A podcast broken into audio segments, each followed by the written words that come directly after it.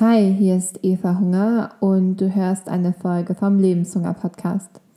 In dieser Folge geht es um eine Frage, die mir eine Freundin geschickt hat. Ähm, und zwar war das gar nicht im Zusammenhang vom Podcast, sondern sie hat mir einfach bei WhatsApp eine Nachricht geschrieben: Hey Eva, irgendwie bin ich heute Depri und nicht so gut drauf. Kennst du das? Und ich möchte gerne meine Antwort, ähm, die ich ihr geschickt habe, erzählen und es wird auch eine Geschichte geben, die ich ihr auch erzählt habe. Und als allererstes, ja, das kenne ich. Es gibt so Tage, an denen läuft es einfach nicht. Und keine Ahnung warum, aber ich habe einfach schlechte Laune oder ich bin traurig oder was auch immer. Also sogar jemand wie ich, die als Coach arbeitet, super reflektiert ist und keine Ahnung, auch ich habe nicht nur Sonntage. Vielleicht ist das schon mal der erste Punkt, der beruhigend ist. Und was ich dann mache in so Situationen, ist echt dem im ersten Moment erstmal zuzustimmen. Also zu sagen, ja, das ist heute so. Ich habe gerade schlechte Laune oder ich habe gerade Traurigkeit, die ich spüre oder ich bin gerade einfach mies drauf. Und das ist schon mal das Erste, dieses einfach, einfach wahrnehmen, was ist und dem in dem Moment erstmal erstmal zuzustimmen und man muss auch nicht immer gleich alles sofort wandeln, sondern einfach mal wahrnehmen, wie es ist. Und dann habe ich ihr eine Geschichte erzählt, die ich im, in meiner Yogastunde erzählt bekommen habe von meiner Yogalehrerin, die ich total schön fand und die nochmal deutlich gemacht hat, was, was so schön ist an auch solchen Tagen. Und zwar ist es eine Geschichte von einem Lehrer und einem Schüler, und die treffen sich in einem Raum und drei Wände sind Wand und eine Wand ist voller Fenster. Und der Lehrer ist mit dem Schüler in dem Raum und es ist ein, ein schöner Sommertag, ein heller Sommertag.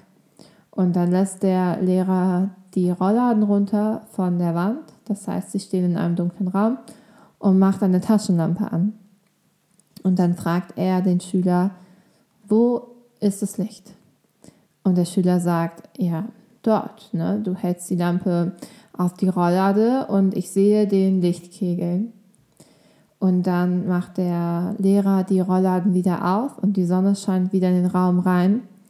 Und dann macht er die Taschenlampe wieder an und fragt den Schüler dann, und wo ist das Licht jetzt? Wo ist das Licht der Taschenlampe jetzt?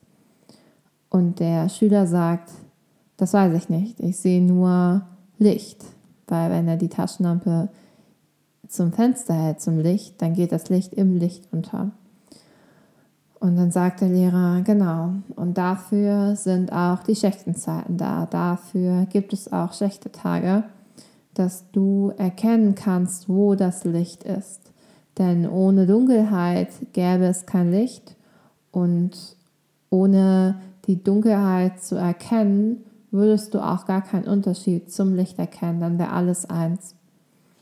Und ich fand das total schön, in dem Moment das zu verstehen, dass es diese Möglichkeit, etwas zu erkennen, nur gibt, wenn es auch etwas, ein Gegenteil, ein Gegenpol dazu gibt. Dass wir weder Liebe erkennen könnten, wenn es keinen Hass gäbe und dass wir kein Licht erkennen können, wenn es keine Dunkelheit gibt.